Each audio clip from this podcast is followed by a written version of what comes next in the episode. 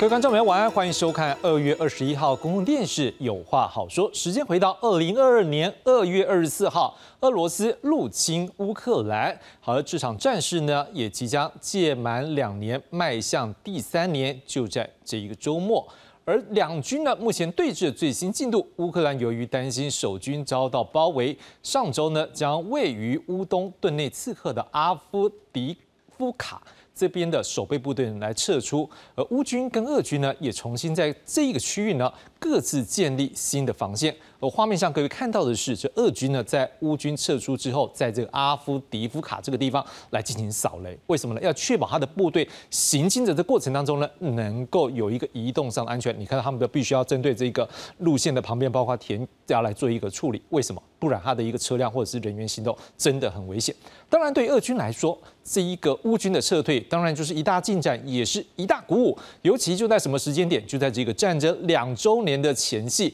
所以俄罗斯总统普京特别为此来召见俄罗斯国防部长绍伊古。当面给他肯定，也透过这样的一个画面，我可以看到，这个不是只有我们看到，这也是对于俄国民众来讲，也是让他们看到说，哎，这普京率领这个军方有达到一个什么样圣战的这种类似这样一个宣传的效果。好，绍伊古呢也利用这个机会，他跟普京来做一个报告，他说啊，俄军这个礼拜，另外我们刚不是讲乌东部分有一个进展嘛，他说在乌南地区也有一个进展，就是重新夺回在第聂伯河旁边靠近俄罗斯这一侧的。克林基这个地方，我们接下来就来看看俄罗斯总统普京还有国防部长绍伊古他们的对话。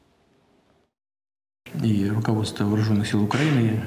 издало приказ об отводе своих вооруженных сил, когда они уже были в движении и покидали этот населенный пункт.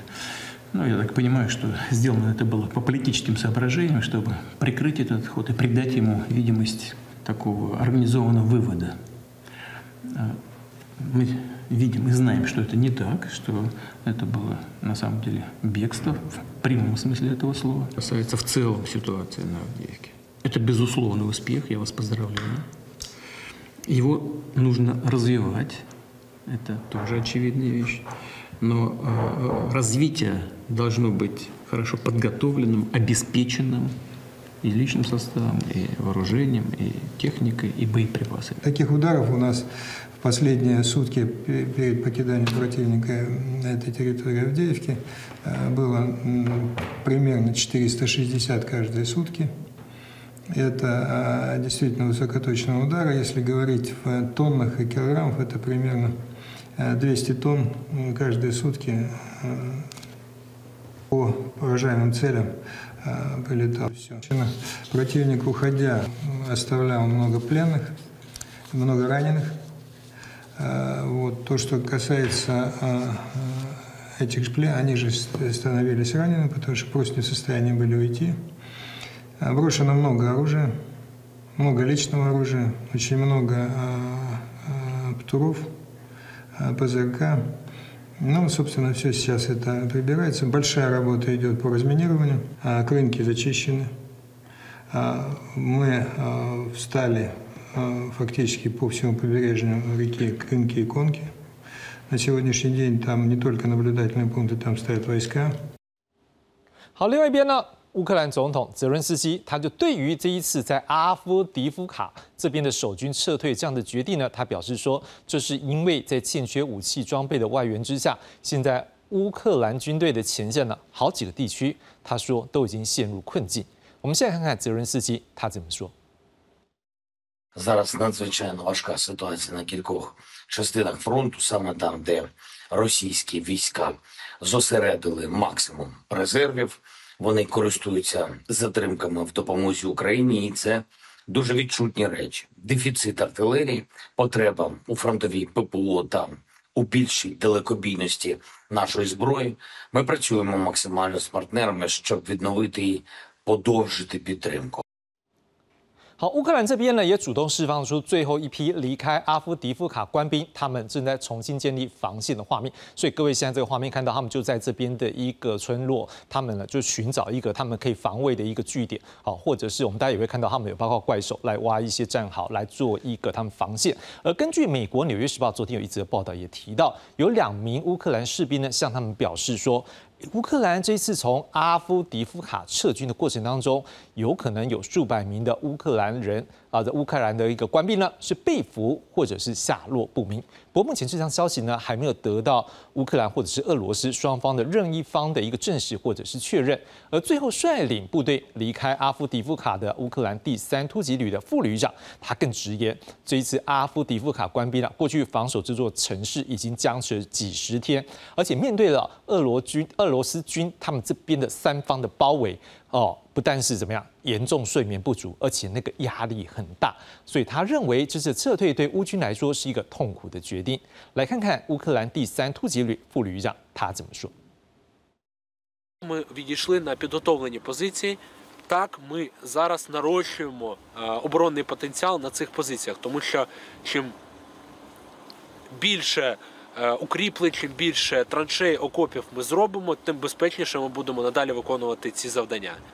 Що стосується відходу, да, звісно,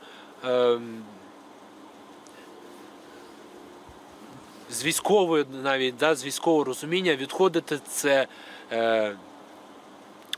дуже не тільки дуже складний маневр, а це дуже боляче покидати наші навіть зруйновані, але українські міста, наші укріп райони, які ми вбудовували і в яких ми працювали проти ворога. Але це не означає, що ми програли війну. Бригада, як Збройні Сили України, як країна, розраховуємо надалі на підтримку, на збільшення цієї підтримки від наших західних партнерів, у тому числі і в напрямку постачання засобів і боєприпасів до цих засобів, тому що ми хочемо надалі звільняти нашу землю і більш ефективно проводити операції. А саме головне більш безпечніше. Чим більше снарядів, чим більше засобів, тим безпечніше всі заходи, які будуть проводитися на передньому краї. Якщо ми міряємо з втратами, які е, поніс противник, то їх втрати переважають наші в десятки разів. Е, тому безпосередньо робота сержантів, солдатів, офіцерів, які виконували завдання на передньому краї, це є і демонстрація, то що я говорив, безпрецедентного героїзму,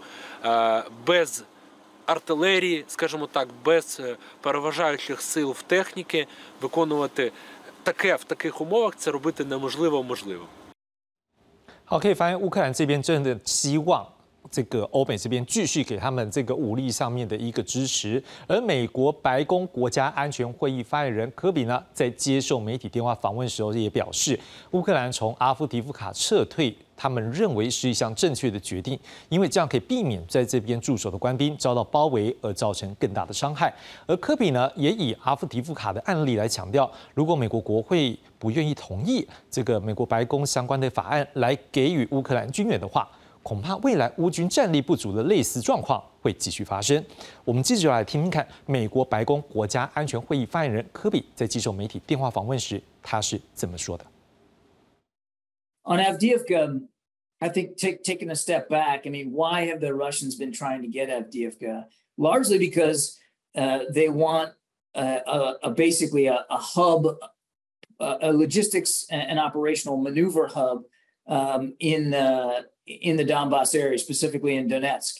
Um, and that's why they've been trying to, to get Avdiivka. They they believe that uh, that it will give them a, a, stepping off point, if you will, uh, to uh, to conduct further operations in, in the Donetsk and uh, and even in the Luhansk areas. Now, whether they're capable of actually doing that, we'll see. I mean, they they have struggled with logistics and sustainment, command and control since the very beginning of this conflict um, it, it's not likely that they've sort of reached some breakthrough capability here in terms of sustaining their troops on the battlefield. But that's ostensibly what they were trying to achieve by getting uh, Avdiivka. Uh, it, it, will not change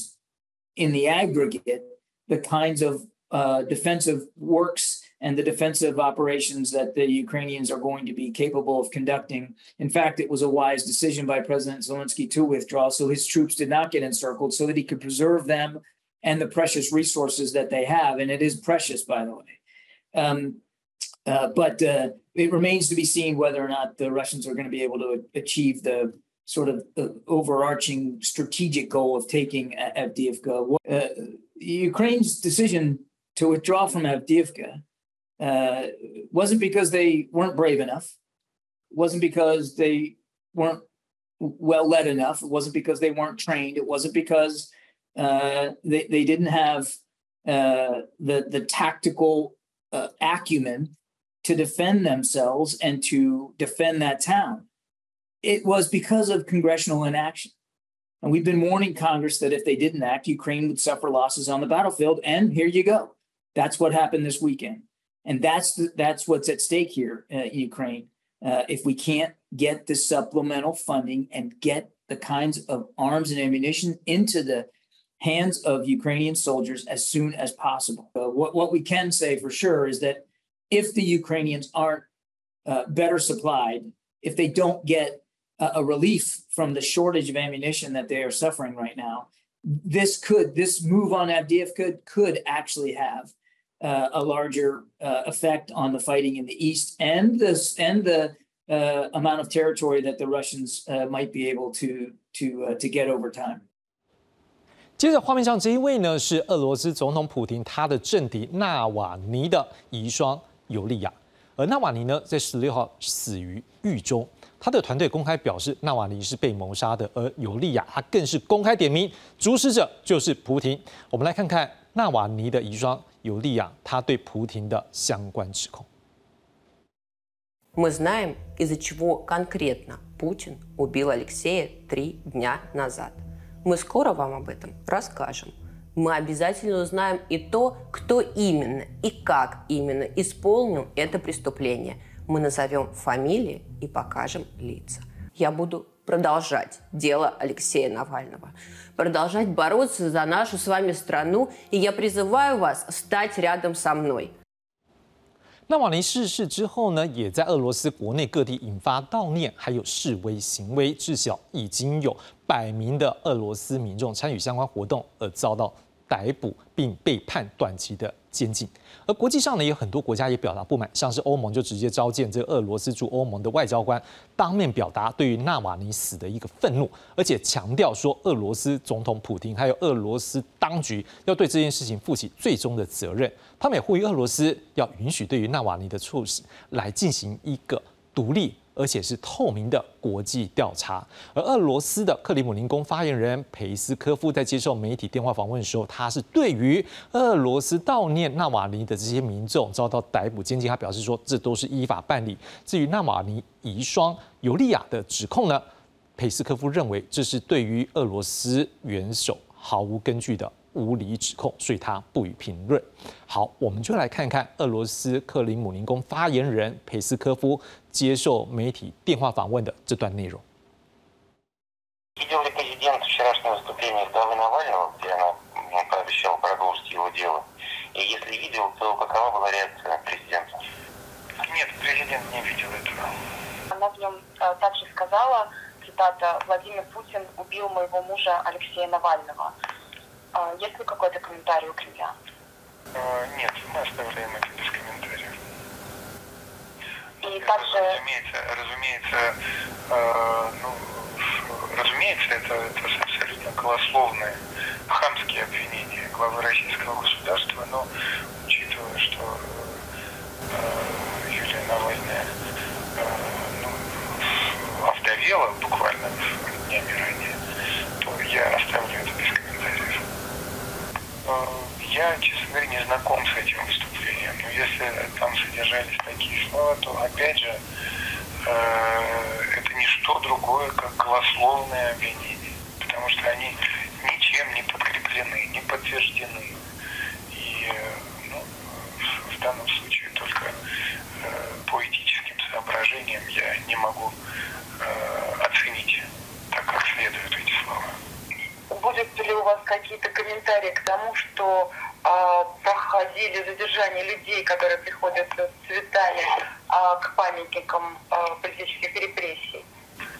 Нет, я здесь ничего не могу сказать. Здесь правоохранительные органы выполняют свои функции, действуют в строгом соответствии с законом.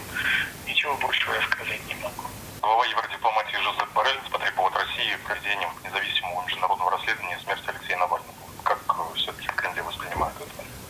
мы не воспринимаем такие требования вообще, более от господина Барыля. 除了欧盟要求俄罗斯要接受国际独立调查之外，美国总统拜登也直接呛瞎了，会在这个礼拜五提出对俄罗斯新的一波制裁行动。美国白宫国家安全会议发言人科比也在我们刚刚看到他不是有接受媒体电话访问的时候嘛，他也同时的表明，美国对于俄罗斯目前的说辞，他们说难以相信。 美国要透过礼拜五将要提出的重大制裁方案，追究俄罗斯对纳瓦尼该负起的责任。我们接着来看美国总统拜登还有美国白宫国家安全会议发言人科比他们怎么说。I told you we'd be announcing sanctions on Russia. We'll have a major package announced on Friday. I'll be happy to sit with you all when doing that, okay?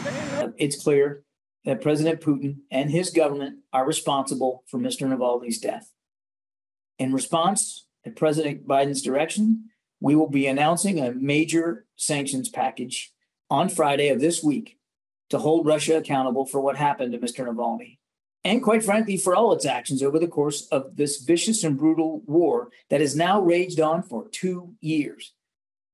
One of the most powerful things that we can do right now to stand up to Vladimir Putin, difficult to, to get to a point where you can be confident uh, in, in, what uh, the Russians would say about his his death. We all would love to know exactly what what happened here. Uh, not setting aside the fact that regardless of the uh, of the actual scientific answer, Mr. Putin's responsible for it. Um, but uh, but absent some credible uh, investigation into his death, I mean, you know, it's it's it, it's hard to to get to a point where you know we can just take the Russians' word for it. Um, so clearly, we're we're, uh, uh, we're, we're calling for complete transparency uh, by the Russian government for how he died, uh, and we'll continue to do that. 另一方面，俄罗斯除了乌俄战争的战线呢，现在看起来他也积极拓展国际的支持。这俄罗斯外交部长拉夫罗夫本 啊，拉夫罗夫呢，在这个礼拜呢，他也前往南美的委内瑞拉来访问。画面上看到双方在对外说的时候，感觉上都对于美国蛮不满的，也让外界开始去思考：哎，俄罗斯跟委内瑞拉会不会有进一步合作的一个空间呢？真的让外界充满了很大的想象空间。接下来我们就来看委内瑞拉外交部长伊凡吉尔，还有俄罗斯外交部长拉夫罗夫他们的说法。Ha servido la ocasión para repasar un poco la geopolítica mundial, sobre todo lo que tiene que ver con las agresiones y el genocidio que se aplica sobre el pueblo de Palestina, el uso y abuso de eh, técnicas de exterminio por parte de Israel y cómo la, el bloqueo que hace eh, sobre todo los Estados Unidos y los países occidentales, a cualquier iniciativa dentro del marco de Naciones Unidas para restablecer el orden y moverse hacia un alto fuego en Gaza y que pueda restablecerse la legalidad. Венесуэла тоже страдает от этой варварской грабительской политики Соединенных Штатов и их сателлитов. Помимо ситуации с самолетом, о которой вы упомянули, венесуэльские деньги, государственные резервы, так же как и российские госрезервы, заморожены в целом ряде западных стран. И это, безусловно, грубейшее вопиющее нарушение и международного права, и практики ведения цивилизованных отношений в торгово-экономической, инвестиционной, в любой другой сфере. Мы обменялись сегодня мнениями о том, как мы будем действовать. Есть у нас свои планы, у Венесуэлы тоже есть намерение предпринимать какие-то шаги. Поэтому обмен опытом в этой сфере, конечно же, весьма и весьма полезен. Будем добиваться справедливости. Это вот главное направление, в котором мы работаем. 俄乌战争将在这个礼拜六届满两年，迈向第三年。而战场最新进度以及各国对这两国各自获得其他国家的军援还有支持这些部分呢，会不会又牵动国际局势怎么发展呢？今天晚上我们继续深入解析，介绍今晚来宾。第八教授是中兴大学国际政治所教授杨三义杨老师。主持人、各位观众，大家好。第八教是政治大学国际事务学院院长连宏一连老师。主持人、各位观众，大家晚安。第三位教授是丹江大学外交与国际关系学系副教授郑清墨郑老师。主持人啊，两位先进，呃，各位观众晚安啊，大家好。好，各位观众朋友，去年呢，有一名俄国的飞行员驾驶直升机在叛逃乌克兰，不过这名飞行员日前在西班牙被发现枪伤身亡，引发外界的猜测，是不是俄罗斯的报复行动？我们现在看看下面这则报道。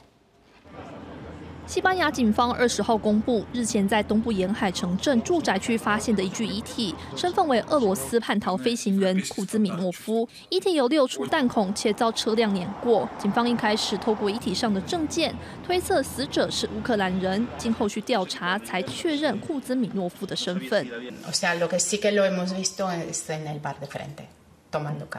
乌克兰方面也证实这项消息，但没有透露更多细节。库兹米诺夫去年驾驶军用直升机叛逃到乌克兰，目前还不清楚他前往西班牙的原因。另一方面，针对俄罗斯反对派领袖纳瓦尼日前在北极狱中猝逝，除了欧盟多国召见俄国外交官，美国也敦促俄国公开确切死因，并预计在二十三号宣布新一波对俄制裁，要求俄方为纳瓦尼的死及两年来对乌克兰的战争行为负起责任。美国总统拜登更把矛头指向俄国总统普京，称纳瓦尼之死是普京和他的暴徒所为。I told you we'd be announcing sanctions on Russia. We'll have a major package announced on Friday.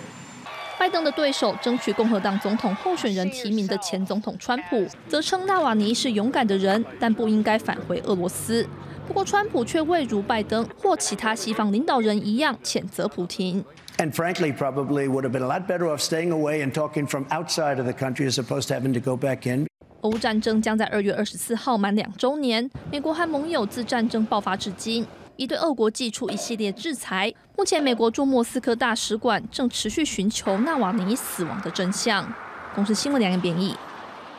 好，回到现场直接请教杨老师。现在看起来好像美元或者是欧美对于乌克兰的援助，是不是看起来是这场战争？最后的一个关键嘛，是我们谢谢主持人的这个切入哈。我们先来看这个阿夫迪夫卡这个地方。那刚刚我们的影片里面讲的非常清楚，就是呃乌克兰从阿夫迪夫卡撤军了。阿夫迪夫卡的重要性是什么？我跟各位介绍一下。就是各位如果回想一下的话，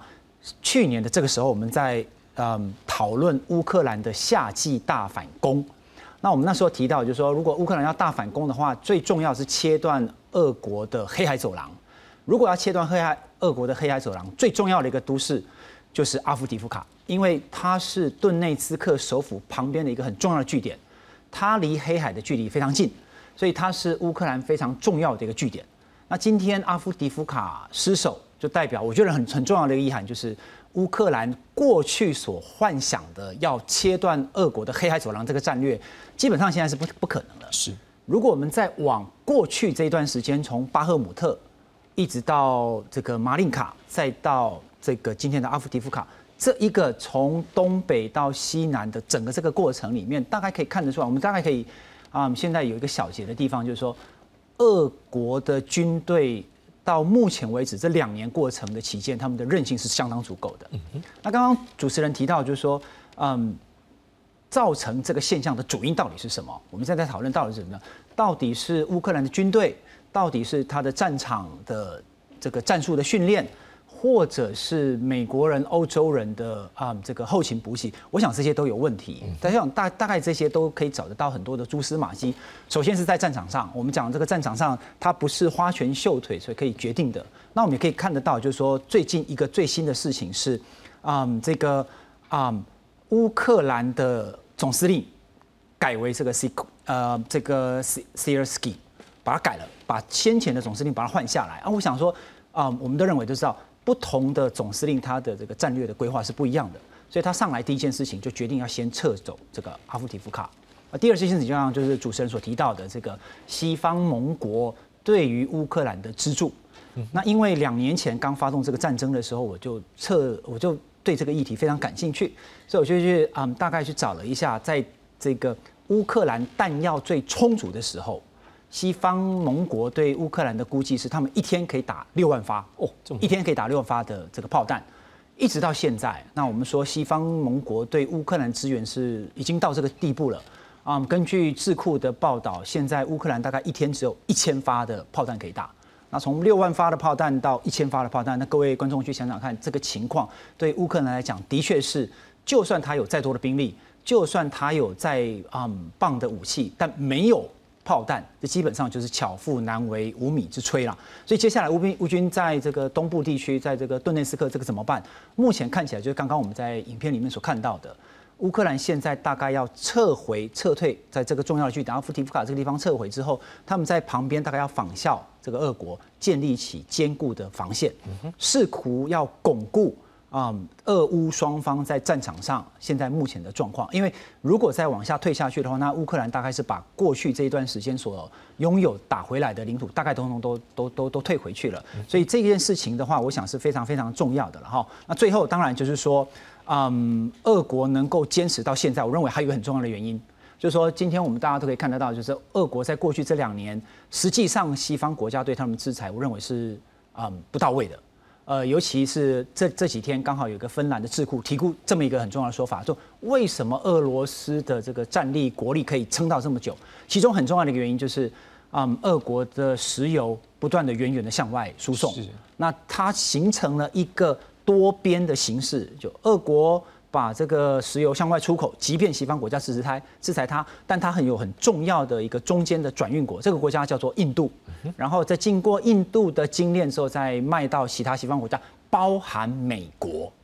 这个整个过程里面，嗯，让俄国。可以获得源源不断的这个资源进入，所以我们在从这个地方来看的话，俄国是一个啊，我们有先进在这个地方，俄国是一个人口大概只有一点四六亿左右的一个国家，但从这次的战争过程当中，我必须要说，它展现了这个国家的韧性。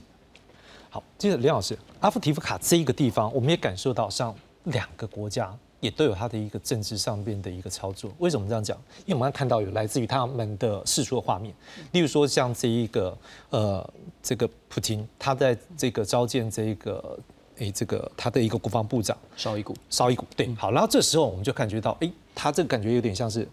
出口转内销嘛？就是因为他快要选举，可以感觉到那一个振奋的那种感觉。但是另外一边有没有看到这个？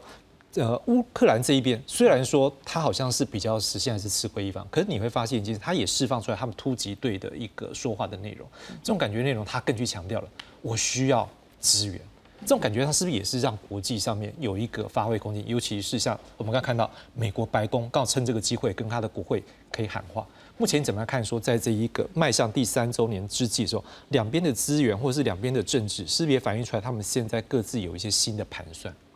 呃，首先哈，我想这个刚刚的那个画面哈，看起来好像是蛮正常。不过如果说比较长期观察俄罗斯，尤其是普京克里姆林宫，你会发现那个画面才是这个呃普京啊，在这个 COVID 之前，基本上在召见这个官员的一个画面。他坐在主位，然后旁边就是他的部长在跟他这个不管是听他汇报，最重要是指示一些这个事情。这个已经呃很长一段时间没有发现，尤其在 COVID 的时候，甚至在这个呃，刚讲的这两年的这个战争期间，其实老实讲，到现在为止，从战争开始到现在为止，其实是到最近的半年，看起来是比较稳定、比较顺。在过去，其实，在过去的一年半当中，我们经常会看到，呃，媒体也会看到这个俄国在战场上，呃，这个比较表现不好的时候，其实有时候在这个总统这个呃普京跟这个绍伊古国防部长，在就算在同一个画面出现，甚至都会捕捉到。这个总统对这个部长似乎的表现不是这么好的一个地方啊。那这次刚刚刚好这次把这个画面哈也释放出来，其实就回到比较正常的这种情况。我先把这个画面先跟大家这个说明好，那接下来再回到主持人所讲，他对于这个内容，刚刚这个呃我们三一老师也对于这个阿夫迪夫卡的这个重要性，我们虽然上这个在这个。四个州已经这个所谓公投入俄，可是四个州并没有很完整，尤其在顿内刺客其实是算是比较不完整的，就缺的比较大块的地方。所以换句话讲，这个阿夫提夫卡之间的这个收复，就对俄军来讲，如果是收复的话，对这个不管是这个士气也好，或者是说对整个乌东两州，因为整个事件一开始的这个源头来讲，对俄国来讲，当然是呃对领导层也好，或对这个呃军心来讲，是一个这个振奋的。一个作用。所以换句话讲，这个地方之所以的重要性，虽然刚这个三亿呃老师也特别讲这个的这个重要性，但对于这种民心士气以及对于他的军方的这个所谓的啊这个呃规划来讲，其实这个是很好的。那刚刚提的哈，其实老实讲，包括这个也提到了所谓的这个呃制裁的这方面，其实说真的，这个呃刚。在画面上也有提到委内瑞拉，那或许是另外一个议题。我是觉得，呃，制裁也从一开始战争制裁到现在将近两年了。其实一个国家，像刚三一老师也讲嘛，哈，就是说制裁可能有漏洞或者是呃这个情况哈。其实老实讲，要制裁一个国家，只要这个国家拥有粮食、能源，然后呢，国家安全受到保障，尤其俄国它有核武，其实它就稳定了。至于说，要让生呃国家的这个呃收入更高，那就要靠外贸嘛啊，那外贸基本上它有粮食、有能源，甚至还有武器，所以换句话讲，你要制裁它其实是相当困难的。再加上万一有像刚刚三一老师所讲的这种漏洞，或者是制裁它的人本身也接受他制裁的东西，这那这个怎么去 去制裁呢？虽然刚也特别先预告了说什么呃拜登总统可能有美国有新的这个制裁，其实。待会如果有机会谈到这个委内瑞拉，他之前也这个委内瑞拉也是被美国制裁的，甚至它里面它的这个领导层马杜罗总统其实是被西方国家联合制裁，他不止制裁这个国家，他还这个国会议长还跟这个总统之间有权力的的这个斗争，甚至西方国家还支持这个国会议长，所以换句话讲，委内瑞拉基本上是一个被美国跟西方国家联合制裁的国家。那当然后来。这个生活很困苦了，可是我的意思是说，像这种中小型的国家被制裁了之后，它是内部生活困苦，但是它也没有垮台。那你要制裁一个这么庞大的、有粮食、有能源、有武器，甚至它还有核子武器的这个国家，这个制裁的这个效果如何？恐怕要再 估算一下。对。正好，之前我们就来关注的是说，因为大家一直在想说，会不会有机会和谈？实际上，像每个战线，我们都想说，他会不会和谈？因为真的都打下去，对全世界不是好事。可是我们看到，当原本大家认为是说乌东或者乌南，事实上好像就是僵持住了。现在又有一个新的进展，会不会导致就是说，可能大家原本认为有一些可以和谈的空间，现在双方可能，一俄罗斯这边觉得我可以继续乘胜追击啊，然后这乌克兰这边当然就是我要。打回去啊，会不会可能对于未来双方和谈的一个空间会不会有压缩，或者是说原本双方可能这些僵持线的时候，乌克兰这边当然不愿意说就此停住，可是也一度有一些说法是说，俄罗斯当然这边就是他以就现在的一个战果，他如果可以维持，他可能也愿意来做谈判。你怎么样看说当下一个新的进展，而且又迈入了第三年，乌克兰它内部。也可能有些民众，毕竟它比较相对民主，有些民众是不是对这个政府能够支持，或者是另外一边普京当然也要选举。你怎么看这样的一个内部的政治的一个讯息，对于他们未来在战场，例如说谈和谈，或者是推进这个战场的一个影响？是，呃，谢谢主持人啊，确实了哈，阿夫迪夫卡这个撤退的事件哈，它包含了很多的讯号啊。那我想。呃，首先呢，那我想在俄罗斯哈，我觉得俄罗斯是有点操之过急了哈。那我看了一些战争研究所的资料哈，那对俄罗斯来讲最上策哈，其实是继续坚持哈，呃，扣住乌克兰的有生力量哈。乌克兰现在最缺的是缺人，缺炮弹哈，这两个最缺，其特别是缺人。之前的争执就是因为征兵啊，就是扎卢日内啊，前一个总司令跟啊泽伦斯基啊。那所以这个部分哈，那可是呢，普京选举在即啊，也就是下个月的月中啊，他要选举了哈，所以他不断的征兵哈，那北面、南面，包括东南挖地道哈，那呃急着要取得战果哈，当然，当然也就让呃乌克兰啊，那后来新的希尔斯基将军呢，他就赶快做出一个撤退哈，那目前来看啊，基本上相当成熟的撤退了哈，已经呃，那另外就是说，我们也看到啊，那嗯。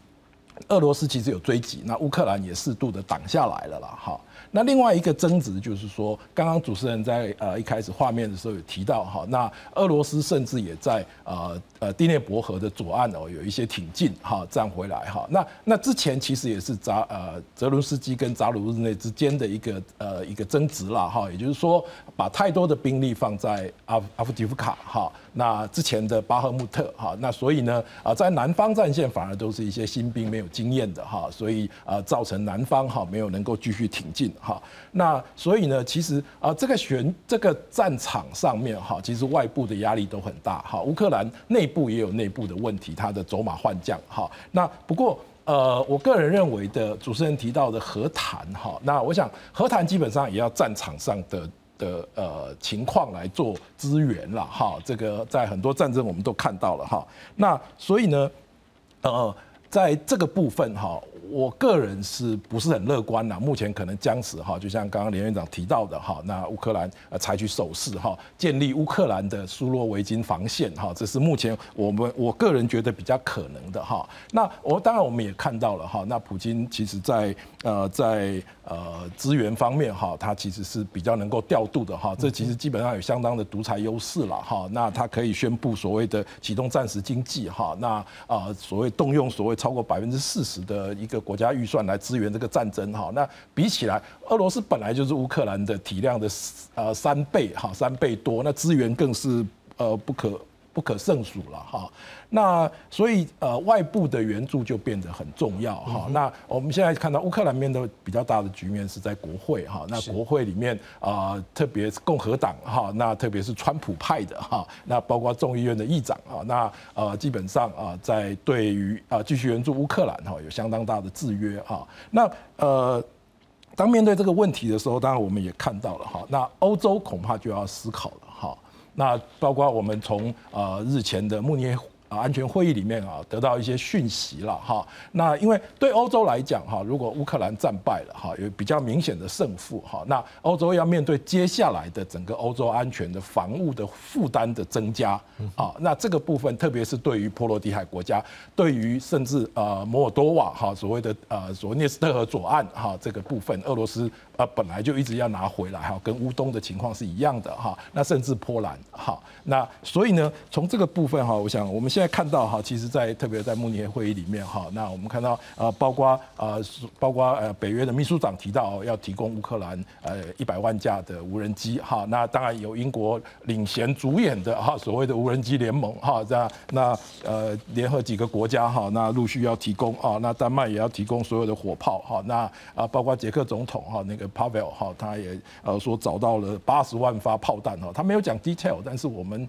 呃大概可以估计哈，这应该不是。呃，制式的可恐怕是某些呃呃呃黑市或者是怎么样哈，那当然比较贵，所以啊，帕维尔说，哎，这个这个我们捷克没有那么多钱可以买哈，那所以我想，呃呃，包括荷兰也也说要增加 F 十六的那个了哈，大概到五月可以投入战场哈，那所以呃，我个人觉得以目前的情况哈，那呃，俄罗斯的能资源哈，包括能源，特别是。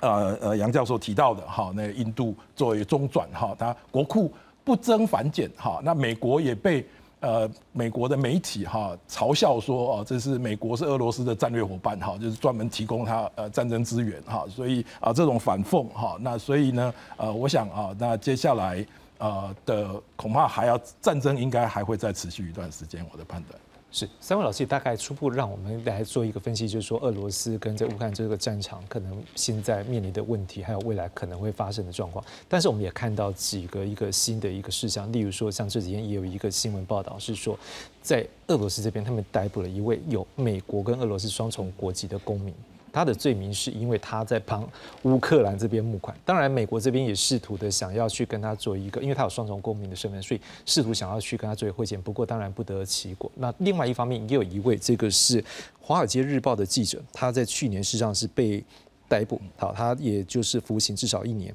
好，不过现在看起来有一个新的新闻是说可能会延长对他的一个拘留。我们再再都看到就是说在。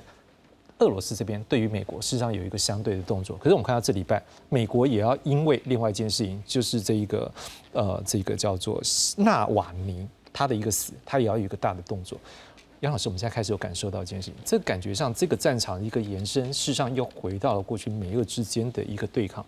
目前怎么样来看，说双方是单纯只有这一个战场吗？还是事实上过去这两大势力目前也都会有相关的角力？也的确是这个纳瓦尼这件事情，我想他会对俄乌战争啊丢下一颗不大不小的小石子，丢到这个食堂里面，会产生一些涟漪。怎么说呢？因为纳瓦尼这个呃这个人，我们都知道他是俄国的异议分子，然后啊、目前他在狱中不幸离世，然后我们大家都在推敲这到底是什么原因。不过基本上，如果俄国没有公布，或者是公布的内容大家不相信的话，其实实际的内容也不太清楚就是了。不过从过去的历史来看，纳瓦尼这个人，他在二零一九年的时候。他在监狱服刑的时候就有出现过中毒症状。二零二零年的时候坐飞机回到莫斯科的时候，他在机上也出现这样的症状。那根据这一方的说法是说，哎，他过去就有多次的中毒的经验。但根据俄国的说法是，那瓦尼这个本人他自己就有一些胰脏啊等等的内脏的器器官的这些问题，所以他出现这些情况是他自己个人的问题。但这些我想大概都不太容易去厘清到底是发生什么事情。不过因为发生这件事情的时候，我们再来看看，就是说美国、欧欧洲或者是俄国他们的反应等等。那刚刚主持人提到，就是说一定会有一些相对应的作为出现。不过目前看起来，在美国这这个部分哈。比较有可能的，我认为它可能对美国来说，因为美国现在最重要的是，美国如果在援助乌克兰的过程当中，它最重要的是援乌法案啊，乌克兰、以色列跟台湾等等这些国家的援乌法案，大概有九百多亿美元。那现在参议院过了，但是二月十三号在参议院过了，但在众议院这个共和党多数的情况底下，会不会过不知道。但在参议院投票的时候，共和党的议员是有跑票的。所以现在这个情况，因为纳瓦尼的这个不幸离世，那是不是投下一个比较有可能的一个影响？这我们不知道，在投票投完之后才知道。然后，嗯，这个拜登说会再提出一个新的制裁。那但是关于制裁这件事情，我对制裁这件事情，刚刚这个连老师有提到，就是制裁这件事情，我认为它的效力，过去这两年的情况当中，我们不要讲美国，讲欧洲人好了，欧洲对俄国人制裁已经到第十二轮了。那所有的制裁的东西，比二零一四年的那个克里米亚半岛危机那是强了不知道多少倍，但实际上我们看到那个制裁的效果是这样子的，所以，呃，所以我我我我对这个制裁的过程来说是，嗯，我我不是那么看好，不过它会有一些 side effect，比如说，比如说，因为我们都把眼光都放在俄乌战争，都放在乌克兰，但实际上会不会有其他的一些附带的效应出现？我认为有。比如说，因为我们刚刚所提到，就是说乌克兰面临到这个情况，如果他节节败退，或者是说主持人刚刚提到有没有和谈的可能性？是啊。那这一件事情，如果我们先把这件事情摆在这里，因为和谈这件事情需要内部因素、外部因素很多的，但它有一有可能会出现一个情况，就是说，因为现在嗯欧欧盟呃六月有议会欧洲议会大选啊，这个三月有俄国的总统大选，然后有十一月这个是美国的总统大选，现在进入了一个大选期。我认为这个大选期很重要的一个过程，就是说把这个俄乌议题重新带回到他们的议程上面。那这个过程里面就会提到一件事情，就是说美国人的川普实际上他现在是非常非常的 promising 哦。那他过去讲了一一句话，他让欧洲人非常的感兴趣。他讲，嗯，If you don't pay up，嗯，I am not going to protect you。这件事情就是说，因为俄乌战争发生的事情了，那欧洲人你应该要提高你的军备支出啊，如不然不这样的话，那北约我就不保保护你了。这件事情对欧洲人来说，在搭配上俄乌战争这个过程里面，它会让欧洲人兴起一个过去他们很长哦，在谈这个议题，就是战略自主，我们要自己，欧洲人要保护自己，我们要有一个欧洲军团，要有一个欧洲军队。但过去讲了很久，它实际上没有太强大的一个过程。啊，目前现在发生这事情呢，我认为这个会对欧洲国家提出一个冲击了，就是说，好，那这时候是不是我们应该要多采取一些的行为来保障我们自己的 GDP 上面，然后然后国防经费的增加？当然，这个增加对美国人对川普来说，它是一个如意算盘，因为欧洲国家所增加的国防军备的经费，大体上就是跟美国人买。但除了这以外，会不会有助于让欧洲人在这个议题上面，在他们的国防事务上面的整合？嗯。产生出一个比较强大的力量，我觉得这是未来都可以观察的。老师，我们想补一个题目，就是说，我们刚也看到，事实上，俄罗斯跟委内瑞拉这次有外长的一个见面，但是我们刚也看到，哦，两个人那个鼻孔都同一个出气，因为都对美国大概像刚才老师有提到了，因为大概都被美国这样子有制裁过了哈，所以大大家都是不太爽的。好，那当然这状况我们就会看到，就是说这段时间以来，我们看到国际的一个局势。中国、俄罗斯跟北韩，我们大家很明确看到他们大概就是把奏会。当时我们看到很多局势，实际上对于美国在内的民主国家讲，很多的事情现在越来越会有一些压缩空间。当另外一边，俄罗斯现在开始跟委内瑞拉来开始有更进一步看这个关系越来越好，是不是也会开始出现一件事情是？我们假设就是一边是民主国家集团，一边是很独裁专制的国家集团时候，是不是两边可能也开始去扩大彼此的一个阵容，变成另外一种的国际的新冷战？哎，当然有可能。主持人讲的这个是非常重要的切入点，而且很多的西方国家智库、学术界，他们都在谈论新冷战到来的可能性。这的确是有。不，这一次的这个俄国访问委内瑞拉，他是他拉夫罗夫斯停一天，快闪。他马上接下来就到巴西去参加 G 团体，所以他一天去。那双方当然有一些这个说会会后的声明，但实际上我没目前没有看到什么具体正式的签署了什么文件。是目目前我我我我是这样子去推敲这个委内瑞拉，因为委内瑞拉现在的情况就是他遭受制裁，这是第一个。第二个，他一月的总统大选，这就是马杜洛跟他的反对党马查多，马查多后来他的资格被取消，所以西方国家对于。嗯，这个委内瑞拉总统大选有疑义啦。其实这也不是第一次了。委内瑞拉过去常常有经常出现这个事情，所以对马杜洛来说，现在去嗯争取一个俄国这样的大国，我都觉得对他的国内基础是有帮助的。第二个是，嗯，委内瑞拉也是一个重要的产油国，在过去它还没被制裁的时候，它嗯每年的这个产量是三百五十万吨，它现在锐减到八十万吨。最重要的原因是一方面是它受到制裁，第二方面是石油，这是一个高。耗能、高投资、需要大量资本的一个产业。那现在因为委内瑞拉受到制裁了，所以它没有资源去更新，所以它必须要向外去，向中国、向俄国。俄国现在有没有办法提供给他资源？这我不知道。不过他跟俄国、跟委内瑞拉的合作的这一次的提到了，就是俄国跟委内瑞拉要加强。石油跟天然气的生产，因为我们这两个都是石油大国，是，所以在石油的资源上面等等，我觉得他们是有合作的空间。至于说是不是有提到，就是说未来在新冷战的出现，然后这些民主国家或集权的国家，这当然有有可能，而且我认为它正在发生。然后这个发生的情况，如果我们再搭配在亚洲地区，美国跟中国；在欧洲地区，美国跟俄国；在拉丁美洲地区，就美国跟反美的这些拉丁美洲国家，我想这个情况是相当明显的。我认为的确有这个趋势。如果这样，林老师，我们就要来关注一个问题。如果说这个趋势可能是存在的，就是两大阵营的彼此的一个攻击。好，那抓的很多议题，例如说纳瓦林这一个，就是一个机会。可能对于欧盟来讲，我就直接召见你俄罗斯驻我这边的一个外交官阿内姆丢。好，美国这边也说我要制裁你，但是也看到另外一边俄罗斯，他也不是那么简单。他手上，例如说我们刚刚讲的，他有例如说抓到这个台美俄两边的双重公民，可能有这一个他认为有叛国这样的一个。状况，或者是说我手上有你的美国的记者，更不要忘记了，可能他们现在对于包括以哈战争里面美国扮演的角色，他也当然会有他们的一个角度立场去有所对美国质疑。如果是这个状况下，未来两大集团的一个对抗，是不是可能目前的战事之外，更有可能扩大到整个全球政治经济各方面新的发展？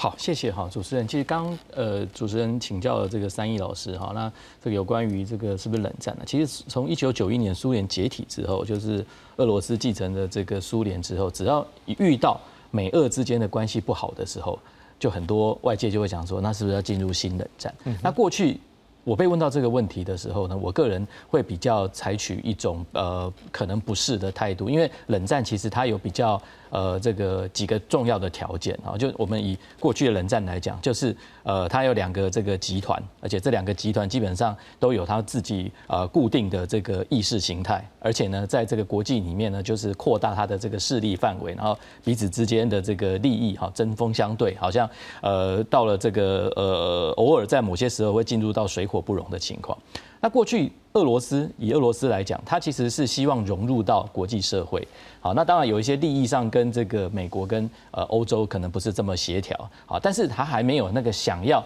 有这个讲白话一点拉帮结派，然后呢跟你这个好像这个在这个意识形态上相对立这样子。那目前刚刚主持人所讲的，其实现在目前越来越趋近于所谓的这种刚我讲的那个冷战时候那几个特色，就等于说，哎，它这个有两个这个集团，那那个集团的形成是什么？或许你讲说是呃彼此是利益的这个所谓冲突，但事实上刚好又跟这个所谓国际政治的它的刚讲的民主集团，或者是说啊这个呃有些这个国家它的权力相对比较集中，所以换句话讲啊就。这两个这个把它讲出，就是好像冷战时候的这个意识形态一样，所以既有这个呃集团的形成，又有这个所谓的意识形态的这个不同。然后呢，现在由于这个可能美国之间的一些政策，又激化了这个不管是跟这个俄国也好，或跟中国也好，又把这个集团，包括中国啦、俄国啦、哈伊朗啦、北韩啦，然后这几个国家又相对去拉一些跟他们的可能想法比较一样的这些国家，像比如说今天又提到了这个委内瑞拉的这个部分，所以换句话讲，那个集团哈不止向外扩张，而且这个好像这个所谓的彼此之间的粘着度啊，基本上是提升的好的这个部分。所以换句话讲，就是说如果跟过去的这个呃时间来讲。如果说要讲到冷战，基本上是比较比较像的，比较像，而且现在的情况没有缓解，反而还在这个激化当中哈。那刚又回到俄国现在要选总统，虽然没有人怀疑这个俄罗斯总统普京 基本上会选不上，不过问题是说以过去来看，他跟他自己比，也就是说他上一次呃的这个选举的时候，我想这个呃得票率百分之六十应该算在任何民主国家都很高了哈。可是相对于他。的这个所谓的民意调查大概都七八十，而且八十哈，所以换句话讲，选举如果跟这个所谓民意调查有落差，其实老实讲，那代表的就是这个所谓的不管是民意调查或者是这个民众在投票行为上面，就没有非常的去这个支持这个普京，所以普京其实他以这样国家来讲，他其实自己跟自己比，所以他要拉高他自己在到时候开票出来的这个这个呃支持率了哈的这个部分，那当然。不只不只是他，他会做出一些动作。他做的动作，现在目前看起来就是增加外交的这个所谓的力度啊，不管是扩大他的这个盟友好的这个部分。但西方也会相对，他也会想，既然这个等于说俄罗斯跟这个所谓民主国家之间的可能气味不投吧，啊，就等于说彼此之间的这个所谓的这个民主的价值不同了哈的这个部分，当然会想方设法，呃，让他在他国内的这个所谓的支持度啊降低。那所以换句话讲。一般在俄国里面，俄国的领导人他要在他的国家里面获得比较高的民主的这个，就等于说这个支持度啊，最重要就是这个呃，从冷战以来哈，就这个美苏和就后美俄之间，就是说俄罗斯必须在国际间跟大国平起平坐，尤其是跟美国，基本上要能够。呃呃，平常比较好的话就叫交往，比较关系比较差的话就是对抗。但是在这个过程当中，它不能有软弱退却的这种情况。所以，尤其从呃现在开始到选举，好三月十七号呃选举的这一段期间哈，我想呃除了增加，就看看这个西方压迫的程度。西方压迫程度如果弱，俄国就自我发挥，就加强这个所谓外交，然后扩大盟友圈。如果西方的压力，大的话，其实老实讲，也正好，呃，正我不敢讲正中下怀，是。刚好就是一个舞台，就是刺激了啊，这个所谓的你要看这个国外的敌对势力，基本上就是针对我俄国，我领导人基本上就是有这个能力捍卫国家的这个利益，所以等于帮他把这个所谓的这个绷得越紧，其实对他的选情来讲不会比较差。所以换句话讲，就是说，呃，我想西方。过去这么多次的这个经验哈，我觉得应该不会不了解。不过由于呃，在这个所谓西方目前哈在这一块基本上还属于这个所谓道德政治，所以在纳瓦尼的事件当中，他一定要反应，他不反应的话，他的道德高度就不见了。是。可是刚刚也讲到制裁，从制裁我根据我们的了解，通常制裁的那个效果不不是这么呃这么这么这么明显，但是他一定要制裁，因为。我讲的很白话，这是一个下台阶。嗯，他做了，就是说，他觉得对方做的这个坏事，那我我能知道怎么办？我就制裁他。但事实上，我们都很清楚，那个制裁的那个效果不是很好。可是他一定要做，可是那这个就变成是一个一个一一一个循环了哈。所以变成就是，那现在就是，其实真正的看点是看美欧之间对于俄国在选举之前，对于俄国尤其普京他的下手的那个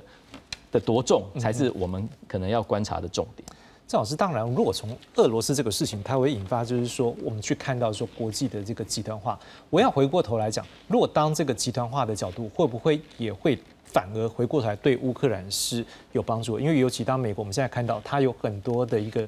白宫这边有很多的一个理由去跟他的国内说，哎，你看这边不尊重人权哦，这人就死在狱狱中，还是说我手上有人在他手上，这样的一个彼此的一个对立的时候，是不是也让？援助乌克兰的力量也有机会再一次的被团结，或再一次的来做扩大。好的，呃，我想在首先啊，那呃，在援助乌克兰部分哈，我想至少呃，在特别是接呃即将面对的美国的选举哈，那拜登在前两局，包括中东部分哈，他表现确实相对软弱哈。那在乌克兰的部分哈，因为呃战局的情况哈，包括共和党，我们刚刚有提到哈，那所以呢，呃，这次其实是一个呃拜登可以很好用的意见哈，这样那对照川普的。呃，欲言又止，哈，没有谴责，哈，那我想，啊，他可以在舆论的市场上，啊，占据相当的优势，哈。不过，我想先跟观众报告一下，哈，那那纳巴尼的的死亡，哈，那当然，呃，我我想，他这当然是。呃，未必是普京亲自受益的了哈，但是啊，他绝对负有责任。是，那我我想特别报告的是说，呃，普京他在俄罗斯其实啊，他的统治已经形成一种啊，有一个专有名词叫普京体系哈。那在这个体系里面哈，那呃，根据哈那个呃一个就是说呃非常呃俄罗斯研究俄罗斯政治的学者哈，那雷雷德兰内瓦这个这个教授提到哈，他说其实俄罗斯这个统治很特别了哈，它是非正规的，它都是用非正规的一个议。成非正规的讯号，非正规的一个隶属关系，跟非正规的呃所谓的制裁哈，那那这样讲有点抽象哈，那呃就是我们用瓦格纳哈，普里戈金他其实就是一个监监狱出来的哈，他他没有任何的公职，可是他可以率领瓦格纳部队，他也不是任何正式的国防军里面的，但他的干部是来自国防部哈，国防部的情报单位，他的弹药他甚至有 T 七二坦克，他有导弹。哦，他有这样的装备啊，那所以在这样子的一个非正规，然后可以去执行啊他的任务哈，那所以呢，这样的呃，普普京的这样的治理哈，那其实有一个专有名词叫策划人，叫 curator 哈，他普京用各种非正规的人物来处理啊，就像当年马航的时候是呃是呃苏可洛夫在。在那边负责，他就负责把马航啊 MH 十七打下来那个事情，好像驾驶员也有可能，对不对？普京好像自己都没事一样哈，这是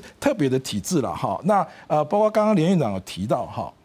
那呃，普京笃定当选哈，我想国际上没概无疑义了哈。那可是呢，俄罗斯其实有一个逻辑哈，其实从第二开始到现在哈，那他们不是在在建设俄罗斯，他们在扫除所谓的呃呃任何的威胁哈。那你说他笃定当选，那有什么威胁哈？我想这次的纳巴尼这的死哈，有一种杀鸡儆猴的味道哦。那纳巴尼自己呢，他是他虽然。